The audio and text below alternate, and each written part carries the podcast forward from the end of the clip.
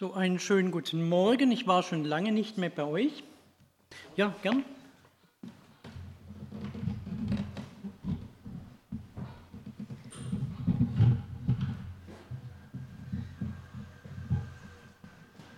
Du bist so gut zu mir. Vielen Dank. Ganz aus der Nachbarschaft, für die, die mich nicht kennen, wohne gerade so zwei, drei Häuser nebendran. Bin in der Krischoner Gemeinde in Schopfheim, so ein bisschen die Nachfolgegemeinde der AB-Gemeinde in Schopfheim, die es mal gab. Ich freue mich heute Morgen bei euch zu sein. Ich muss jetzt sagen, ich habe erst ein bisschen die Stirn gerunzelt über diesen vorgegebenen Text oder das Thema in eurer Predigtreihe und habe ein paar Mal geschluckt. Es ist kein, eigentlich für mich gar kein ganz einfacher Text, keine ganz einfache Geschichte hier, wo es um diese Vergebung geht. Ich möchte gerade noch kurz beten zum Beginn.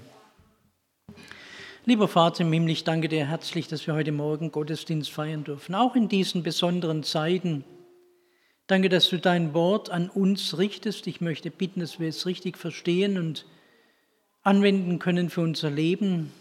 Danke, dass du da bist.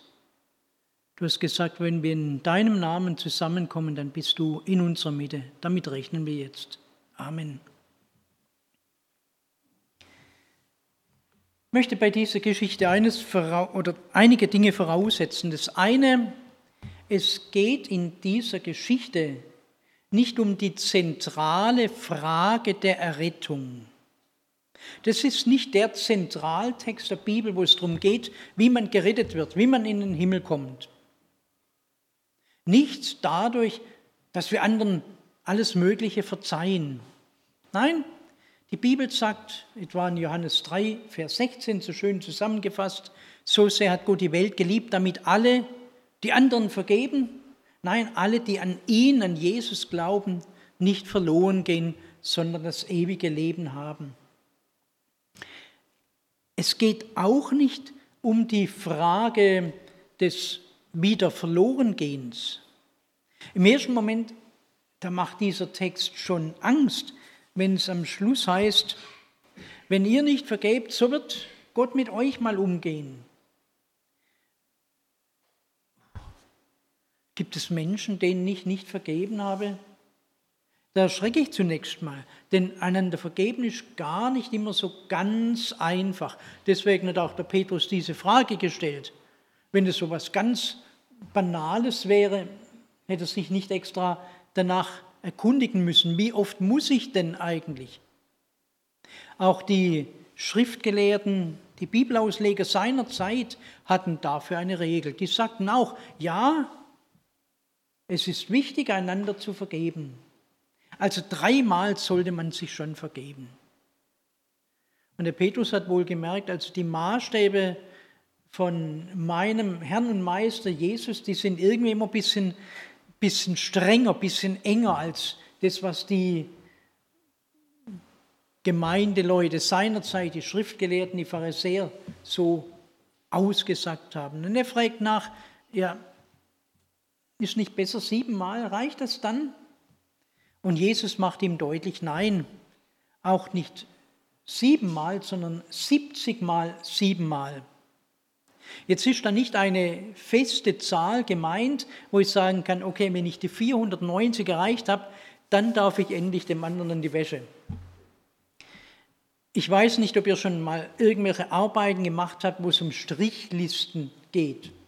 Also ich habe manchmal solche Aufgaben und dann mache ich kleine Strichlisten. Wer das schon gemacht hat, meistens macht man es einfachheitshalber so, wenn man etwas zählt, eins, zwei, drei, vier und das fünfte Strichlein schräg durch, dann weiß man, das sind jetzt fünf.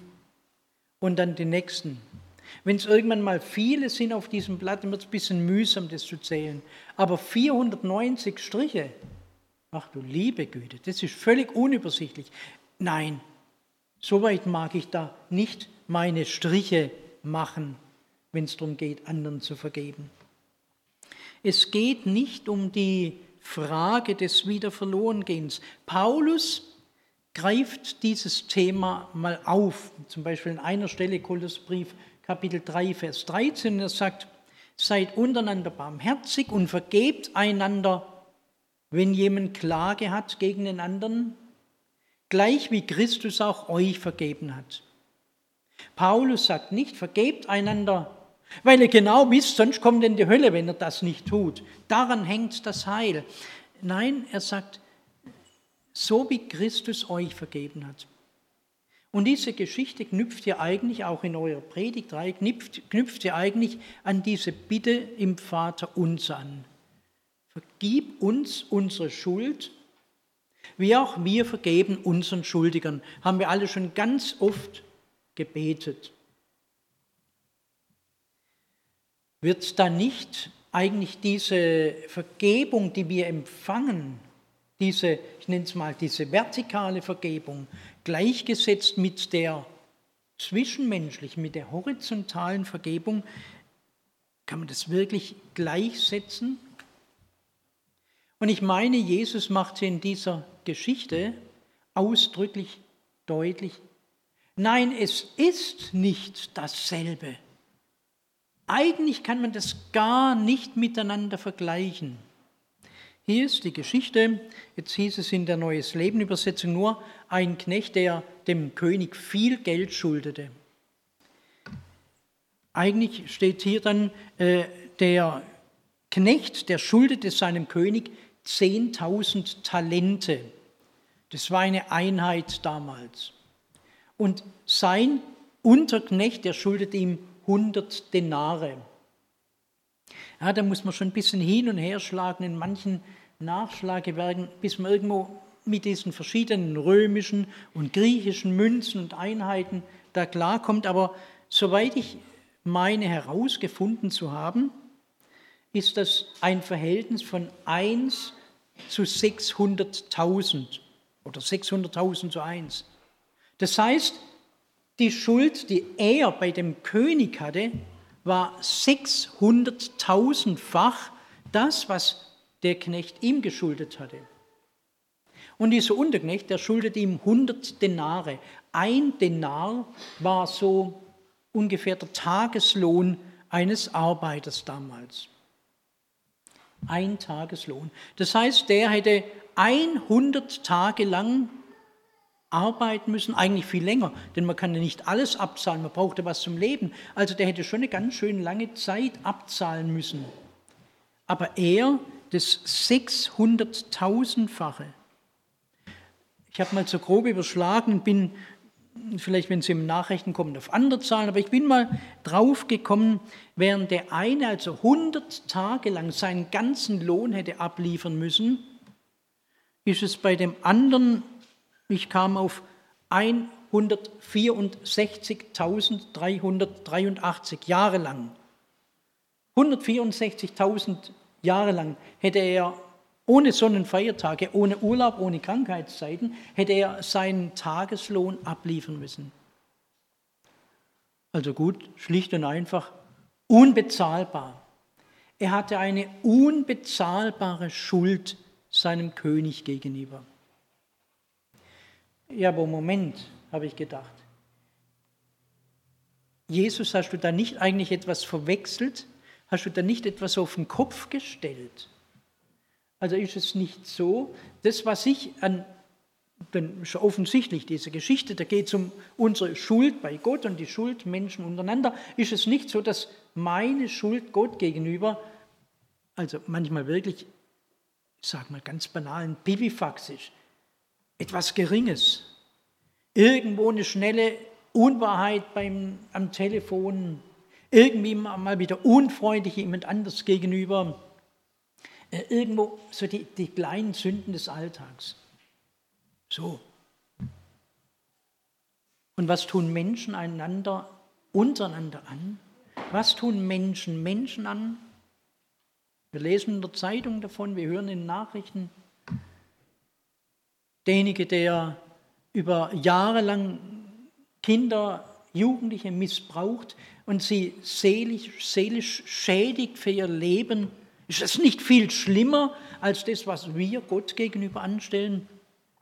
Ist nicht die Schuld des kleinen Knechtes seinem Mitmenschen gegenüber viel größer manchmal, viel schwerer als unsere Schuld beim König, bei Gott?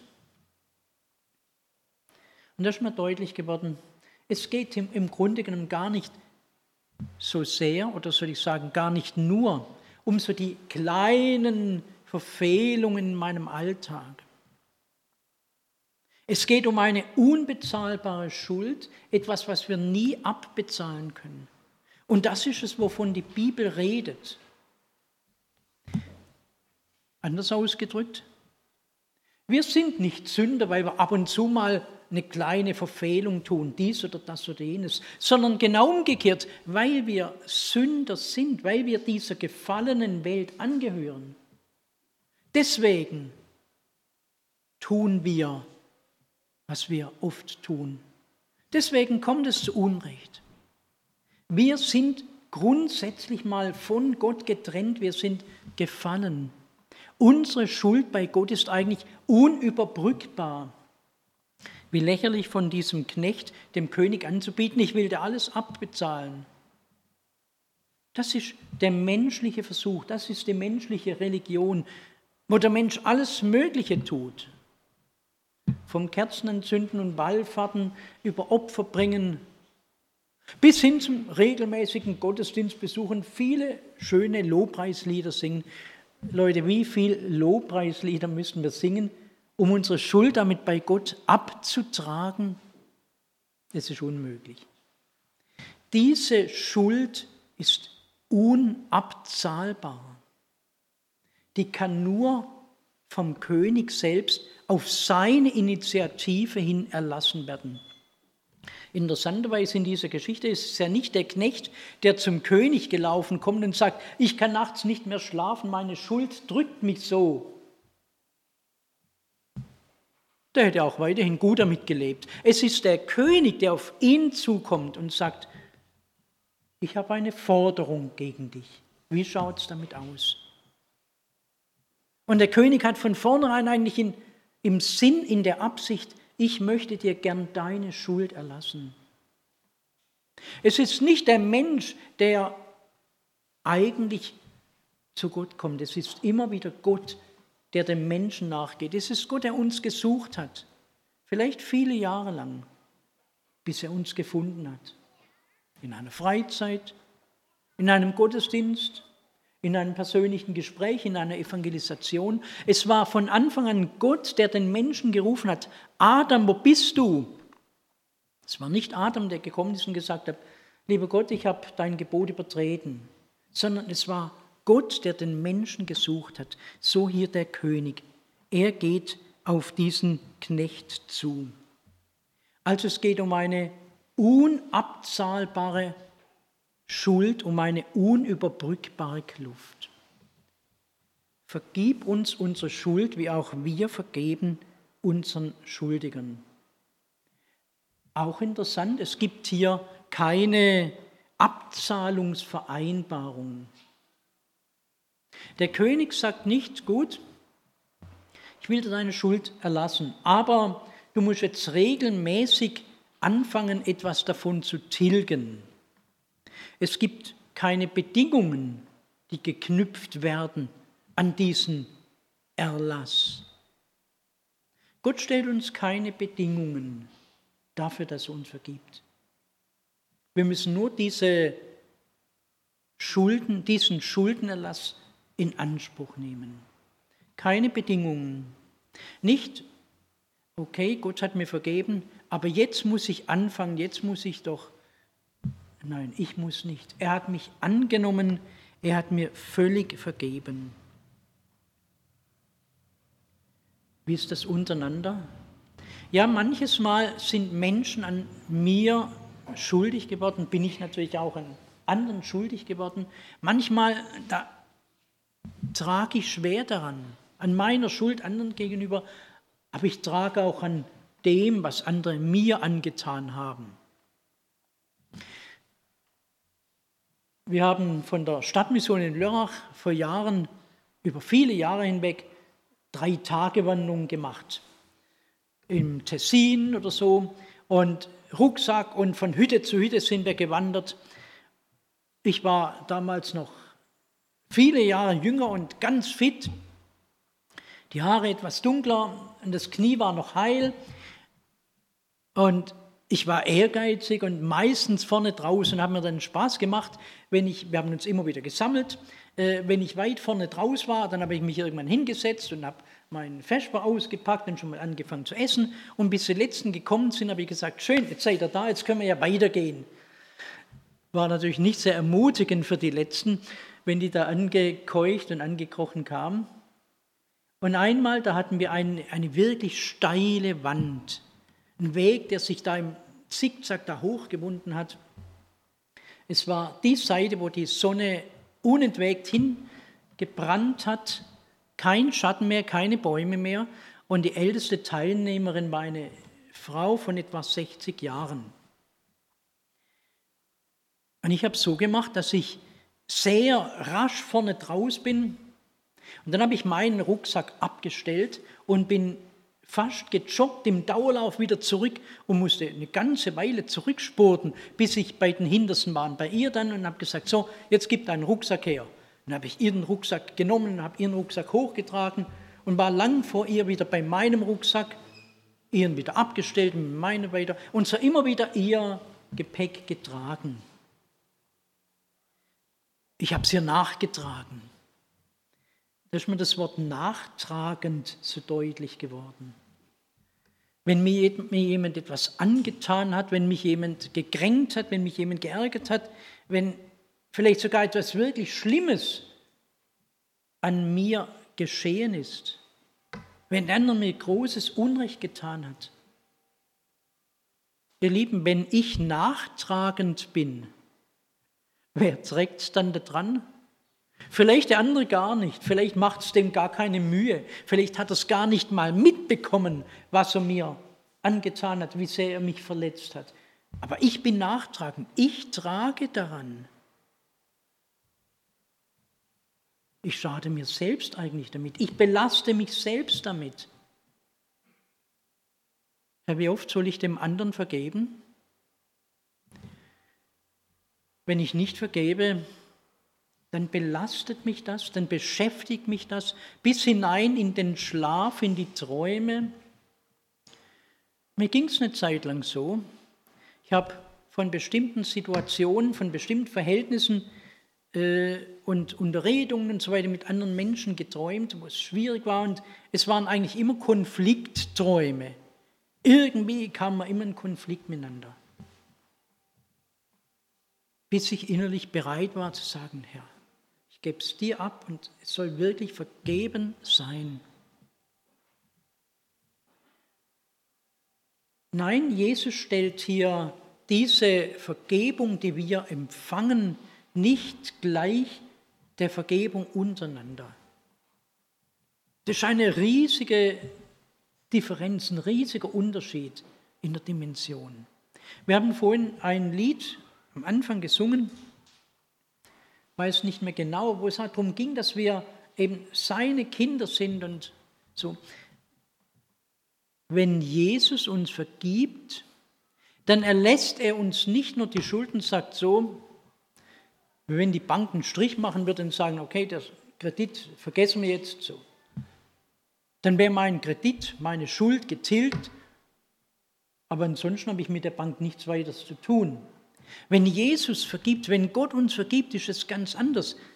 Dann vergibt er, nimmt uns als seine Kinder an, geht eine ganz enge, ewige Beziehung mit uns ein. Da ist nicht einfach Schuld vergeben, sondern da sind wir aufgenommen in seine Familie. Er sagt, ich möchte die Ewigkeit nicht haben ohne dich. Ich möchte, dass du dabei bist. Ich möchte, dass du jeden Augenblick deines Lebens in inniger Verbundenheit mit mir erlebst. Dass wir aufs engste miteinander verknüpft und verbunden sind. Ich möchte dein Freund sein. Jesus nennt uns seine Freunde. Er nennt uns seine Kinder. Seht, welch eine Liebe hat uns der Vater zeigt, dass wir Gottes Kinder heißen dürfen. Vergib uns unsere Schuld, wie auch wir vergeben unseren Schuldigern. Und hier kommt der schwierige Teil dieser Predigt. Wie ist das untereinander? Ja, ich möchte dem anderen, ich möchte den anderen vergeben. Aber wie ist das in der Folge? Und dann merke ich, es ist tatsächlich oft sehr viel anders. Ich möchte das deutlich machen in zwei, drei biblischen Beispielen. Ich denke an das Zwillingspärchen in der Bibel, an den Jakob und Esau. Die sind miteinander auf, als Kinder aufgewachsen, haben miteinander gespielt, haben miteinander im gleichen Haus, in der gleichen Familie gelebt. Aber irgendwann hat sich herausgestellt, der Jakob, das ist ein ordentliches Schlitzohr. Der hat es ganz faustig hinter den Ohren. Und er hat seinen Bruder ab und zu mal gelingt, reingelegt, betrogen, hat ihm Dinge abgeluchst. Schließlich den Erstgeburtssegen, das Erstgeburtsrecht. Und der Esau war darüber so erbost, dass er beschlossen hat, das zahle ich dem heim. Und der Jakob sah sein Heil nur noch in der Flucht, ab ins Ausland, für etliche Jahre ins Ausland, weil sein Bruder so einen Zorn, einen Hass auf ihn hatte. Und nach vielen Jahren kehrt der Jakob zurück. Und die, die beiden begegnen sich. Ich habe das nochmal nachgelesen. Da sind Tränen geflossen. Da ist gegenseitige Verzeihung, gegenseitiges Vergeben ausgesprochen worden. Jawohl. Aber dann passiert etwas Eigenartiges. Der Esau sagt, komm doch zu mir nach Edom, nach Seir aufs Gebirge.